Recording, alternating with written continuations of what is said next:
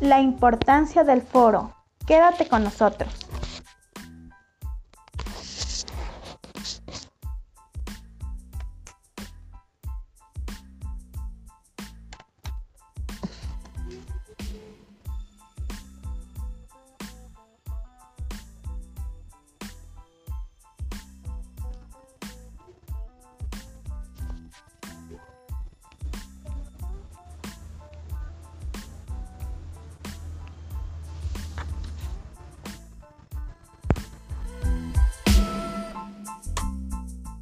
Introducción. Hola a todos, soy Aide. Nuevamente me presento con todos ustedes con un nuevo podcast, ahora con el tema La importancia del foro, en la materia de lenguaje y comunicación, la cual imparte el profesor José Javier López Lara. Hablaremos sobre la importancia del foro, la descripción de los tipos de foro y quienes participan en ellos. También daré un pequeño ejemplo del foro que yo he visto en algún medio de comunicación. Así que quédense con nosotros porque tenemos mucho contenido importante para dar a conocer.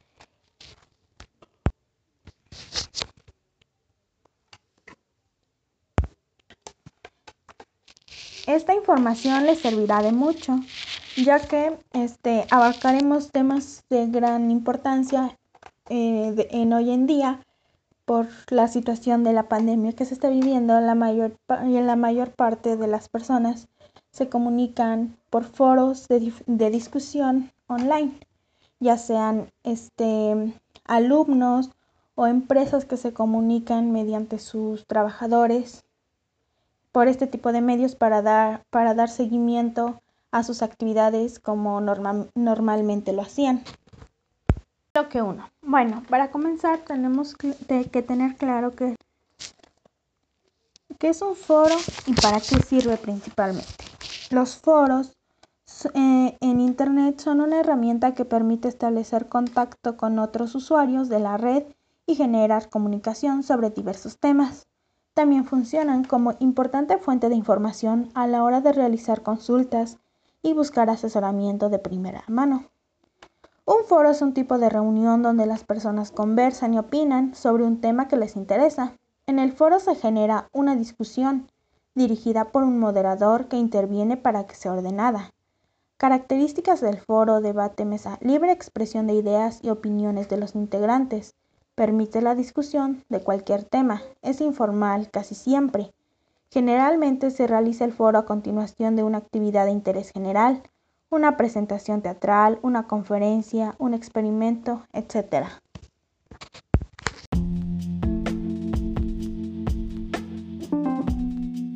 Bueno, en esta pequeña pausa quisiera resaltar algunas de las características de los foros. Una de ellas es que en estos participan gran cantidad de personas con perspectivas diversas. Segunda es que se discute en torno a un tema acordado previamente.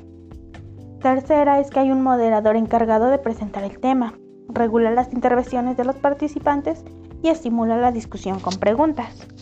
Estas son algunas de las características de los foros de discusión.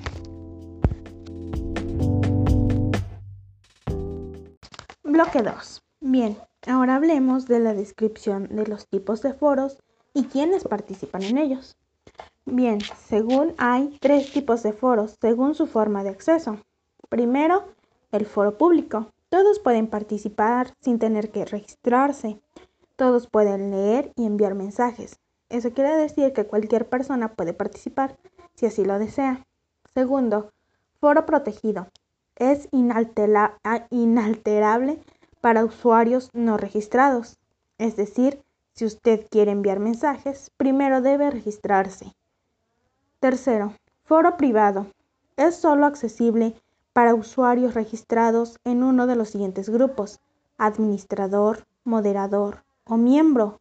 Para tener acceso a este tipo de foro, el administrador debe permitir la entrada. Estos son los tipos de foros que se pueden encontrar comúnmente en la actualidad.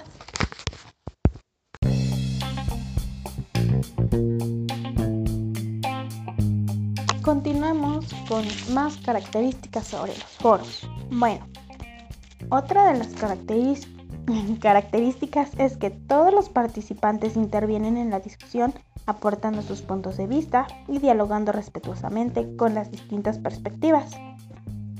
Otra es que por la cantidad de participantes, cada intervención ha de ser breve, no debe superar los dos minutos en promedio. Por último es que como discusión estructurada, el foro se desarrolla con un inicio o introducción que hace el moderador. Estas son otras de las características de los foros. Bloque 3. Bueno, ahora hablaremos sobre un ejemplo de, foro de discusión donde yo estuve integrada. El tema, el tema principal fue la incorporación de las TIC en nuestras escuelas. Bueno, este, en este foro habló sobre las TIC primero. TIC significa las tecnologías de información y comunicación, las cuales son el conjunto de herramientas relacionadas con la transmisión, procesamiento y almacenamiento digitalizado de la información. En este foro trataron ese tipo de temas sobre la importancia y las ventajas y desventajas que tiene usarlas en las escuelas de hoy en día. Y pues ese fue el foro de el cual yo fui testigo y pues es, es un ejemplo de foro que yo quisiera resaltar porque fue muy interesante ese tema.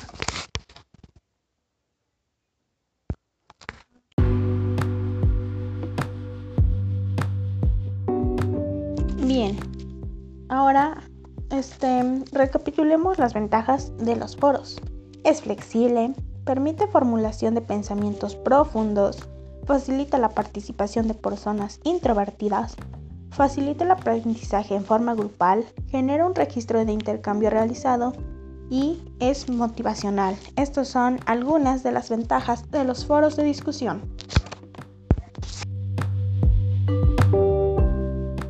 Bien, por último, como recapitulación, quisiera hacer este, este, hablar sobre un poquito, un resumen sobre todo lo que vimos.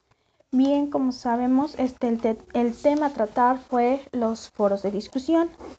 Este, vimos primero qué, fue qué es lo que es un foro y la importancia que tiene en la actualidad. Como segundo, este segundo bloque también este, vimos que hay tres tipos de foros. También conocimos el tipo de personas que pueden participar en cada foro. En el bloque 3 mencioné un ejemplo de foro de discusión del cual yo estuve presente y el tema fue sobre las TICs y el uso en, en el ámbito educativo y cuál era su importancia. Esto fue un pequeño resumen de todo lo que vimos a lo largo de este podcast.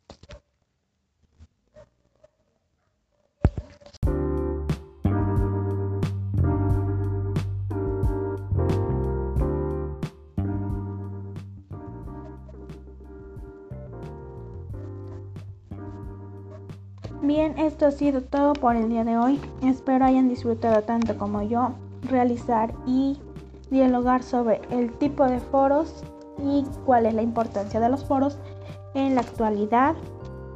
Espero les haya gustado y les haya servido esta información. Nos vemos a la próxima con un poco más sobre estos temas.